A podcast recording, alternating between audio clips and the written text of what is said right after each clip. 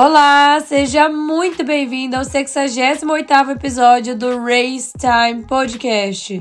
Um podcast com informações e curiosidades sobre o mundo da Fórmula 1 e também sobre outras categorias do automobilismo. Eu sou Joane Camila e você está ouvindo Race Time. Bom, vamos falar sobre esse grande prêmio do Qatar que assim, foi um fim de semana que deu muito o que falar. Desde os treinos, aí o treino livre 1, a classificação, né? Depois o sprint shootout. É, a gente viu também uma corrida sprint bem movimentada. Mas vamos focar aí na corrida do domingo, que também deu muito o que falar. Como consequência também desses outros eventos aí que aconteceram durante esse fim de semana, que fizeram algumas coisas serem modificadas e talvez assim, até daquela movimentada também no, na própria corrida. Assim, esse grande prêmio do Qatar foi uma, um misto de sensações, porque ele exigiu muito fisicamente dos pilotos, ele exigiu muito dos pneus, porque a gente viu aí a Pirelli trabalhando né, para decidir quanta, em quantas voltas eles tinham que parar para que o pneu não estourasse, não acontecesse um acidente mais, enfim, algo grave. Então, assim, N fatores a serem analisados. A gente viu o desgaste físico dos pilotos complicadíssimo. Sargent passando mal, Stroll, Albon, né? O Ocon vomitou dentro do cockpit dele, dentro do capacete ali, durante as voltas 15 e 16. Então, assim, uma situação bem complicada. Até em uma entrevista, o Stroll afirmou ter perdido a consciência em alguns momentos durante a corrida. Isso é muito preocupante, porque, assim, eles estão em velocidades altíssimas velocidades que eles não podem cometer erros porque pode se tornar muito grave. E assim, são coisas que. pequenas coisas que podem ser modificadas. Então, provavelmente a FIA e a Fórmula 1 vão ter que analisar para as próximas edições do Grande Prêmio do Qatar. Então vamos lá, vamos começar aí, obviamente, com a Red Bull, que foi a, a equipe aí que teve o piloto vencedor. Mais uma vitória para conta de Max Verstappen, que largou na pole position e assim, conseguiu chegar na primeira curva ainda em primeiro, apesar da disputa ali entre as Mercedes logo atrás, que quase poderia ter atingido aí o Max e ocasionado um acidente triplo ali, mas o Max conseguiu é, segurar ali, ele foi pela parte de dentro da curva ali, fez a curva e a partir daí ninguém precisou se preocupar e muito menos ele, né? Porque ele conseguiu registrar aí a 14 quarta vitória dele nessa temporada. E apesar aí que tinha os, os dois pilotos da McLaren que estavam atrás dele, mais próximo aí do final da corrida, mas a diferença ainda era grande assim comparado ao desempenho e ao, ao que o carro da Red Bull tem a oferecer. Então a, a parte aí de Verstappen com certeza saiu como vencedor. Já o Pérez, meus amigos, o Pérez, olha, vou contar para vocês o que aconteceu. Ó. Largou do pit lane, o Pérez ele sofreu várias penalidades nessa corrida no, no Qatar devido aí às violações de limites de pista. Era uma atrás da outra. E assim, lembrando que os comissários eles aplicam essa penalidade depois de três, quatro vezes que você já excedeu o limite de pista. Então, assim, ele passou várias vezes, porque ele, se eu não me engano, teve violações, duas é, penalidades por causa dos limites de pista. Fora que depois disso ele acabou caindo do nono para a décima posição. Então não foi uma corrida bacana para o Sérgio Pérez, que não saiu como vencedor. Bom, temos que comentar da McLaren aí, que vem tendo um desempenho surreal nessa parte da reta final aqui da temporada 2023. Eles tiveram um duplo top 3, tanto no sprint, e repetiram esse feito aí na corrida no domingo. Piastri, olha, impecável na largada, evitou ali esse confronto com as Mercedes, conseguiu se segurar ali e olha, garantiu um segundo lugar impressionante ali. Lógico que o Norris já não teve o mesmo desempenho ele teve que lutar um pouco a mais para chegar mais à frente. Né? Ele terminou em sexto a primeira volta, mas foi escalando o pelotão ali. Ele conseguiu chegar na terceira posição para deixar mais um pódio aí para a McLaren. Então, pódio duplo aí da equipe inglesa. E assim, uma corrida impressionante dos pilotos da McLaren. A gente vê que o carro está muito bom e muito bem preparado. Agora temos que comentar da Mercedes, meus amigos. Mercedes que já começou causando essa corrida aí. Mas olha, vamos, vamos, vamos entender esse contexto todo. Hamilton optou por largar com pneus macios, fez uma ótima largada, antes de chegar ali na curva 1, que foi um momento polêmico, talvez o, o auge da corrida. E assim, o mesmo aconteceu com o Russell. Né? Então, assim, os dois estavam com a borracha macia, tinha o Verstappen na frente, ambos queriam passar o Verstappen, e eles, assim, ficaram lado a lado na parte aí que entra para a curva 1.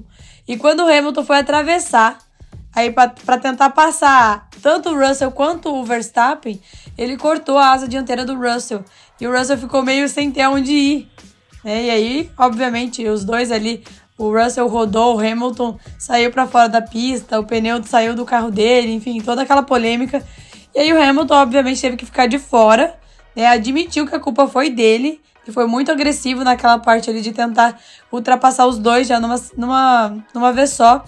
E aí o Russell caiu pro fundo do grid, né? Ele foi lá pro fundo porque ele tava lento e tudo mais. Ele precisou trocar, uma, colocar uma nova asa dianteira Assim, aparecia que havia um ritmo, mas ele não sabia se tinha todo aquele ritmo no carro. Mas ele foi escalando, escalando, escalando o pelotão e finalizou na quarta posição, um quarto lugar super bacana para Mercedes. Quanto à Ferrari, meus amigos, a Ferrari foi outra equipe aí polêmica, porque assim, já antes de começar a corrida já saiu a notícia que a gente não veria Carlos Sainz na linha de largada. Isso porque ocorreu um problema no sistema de combustível do carro dele, e isso foi descoberto assim poucas horas antes da largada, e a FIA considerou isso como não solucionável a tempo. Então, eles simplesmente avisaram: ó, Carlos Sainz não vai largar no Grande Prêmio do Qatar. Então, isso aí deixou o Leclerc como o único carro da Ferrari na corrida. É, ele teve um GP bem difícil, bem complicado, né? até porque o carro da Ferrari parecia que não tinha ritmo para lutar aí com o Russell, para lutar com o Alonso, que foi aí assim, o momento mais difícil talvez para o Leclerc. Ele não conseguiu segurar a Mercedes, que, é, já que estava bem mais rápido aí o carro da equipe do Toto Wolff, mas ele conseguiu ultrapassar o Aston Martin para tentar aí é, conseguir um desempenho melhor, mas realmente a Ferrari não tinha muito ritmo nesse fim de semana. E falando em Aston Martin, meus amigos, Alonso teve uma corrida bem confusa, podemos dizer assim. É, ele largou bem ali no início, abriu é, uma, uma, uma diferença bacana, mas assim, isso aí pode ter sido uma grande influência do vento também na, na hora da largada, ali, que era uma reta longa. Mas ele cometeu erros durante a corrida. Inclusive, é, eu postei no vídeo lá do resumo da corrida lá no meu Instagram, né, que dá pra ver bem ele escapando na pista ali, na parte mais próxima do final. Patinou no cascalho, enfim, teve que voltar, voltou de uma maneira bem agressiva. Os comissários até ficaram provavelmente avaliando essa questão também. E já o Lance Stroll, ele teve que lutar aí para tentar escalar o pelotão, né? Ele pô, parecia assim queria tentar marcar um ponto, chegar em décimo ou algo do tipo, mas ele acabou sofrendo muitas penalidades também. E aí acabou tendo que se contentar com a 11 posição. E a Alpine, meus amigos, é assim, um caso complicado. Né? Eles tiveram os dois carros dos pontos dentro da zona de pontuação durante grande parte da corrida. E embora o Ocon tenha permanecido lá até a bandeira, né? Apesar dele ter feito uma corrida interessante, o Gasly já não conseguiu seguir no mesmo ritmo. Ele estava até indo bem, né? Começou e tal, mas ele acabou sofrendo penalidades também pelas questões aí dos limites de pista, assim como o, o Pérez também. E aí isso daí acabou prejudicando ele, né? Até ele teve uma disputa ali com o Stroll e Pérez. Mas ele conseguiu ultrapassar os dois, mas teve que devolver as posições, porque ele acabou conseguindo as posições ali, saindo fora da pista. Então não foi uma forma legal aí de conseguir ultrapassar.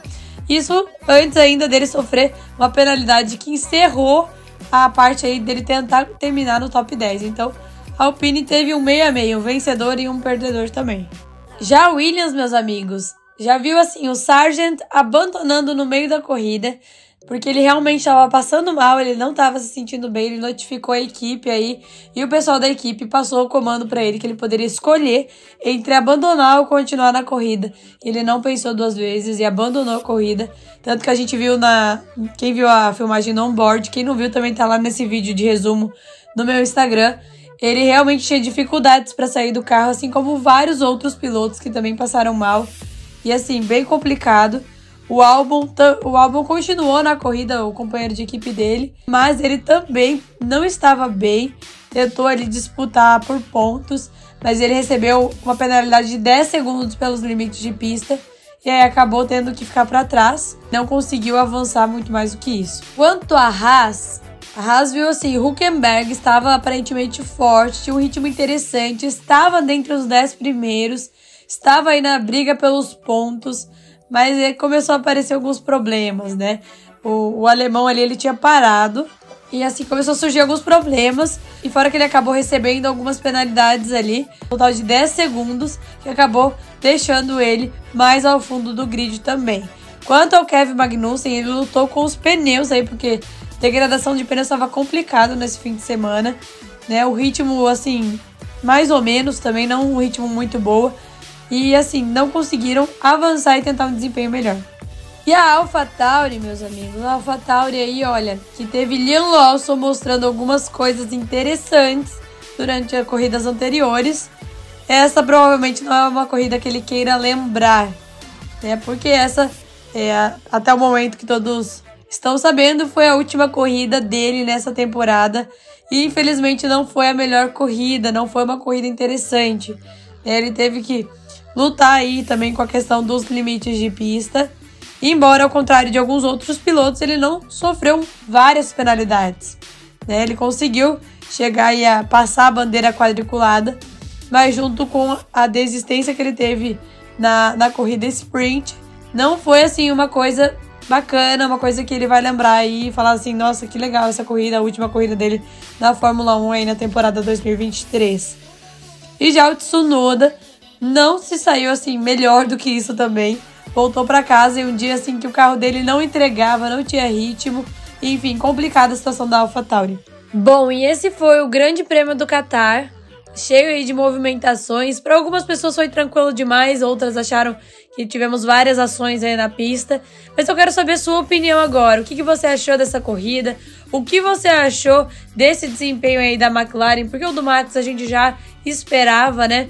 A relação do conflito aí da Mercedes foi um acidente de corrida? Foi alguém que se equivocou demais? O que, que vocês acham?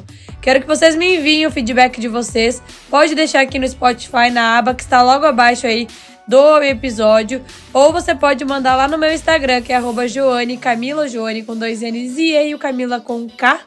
Ou no Instagram do arroba Racetime Podcast. Vou esperar o seu feedback, viu?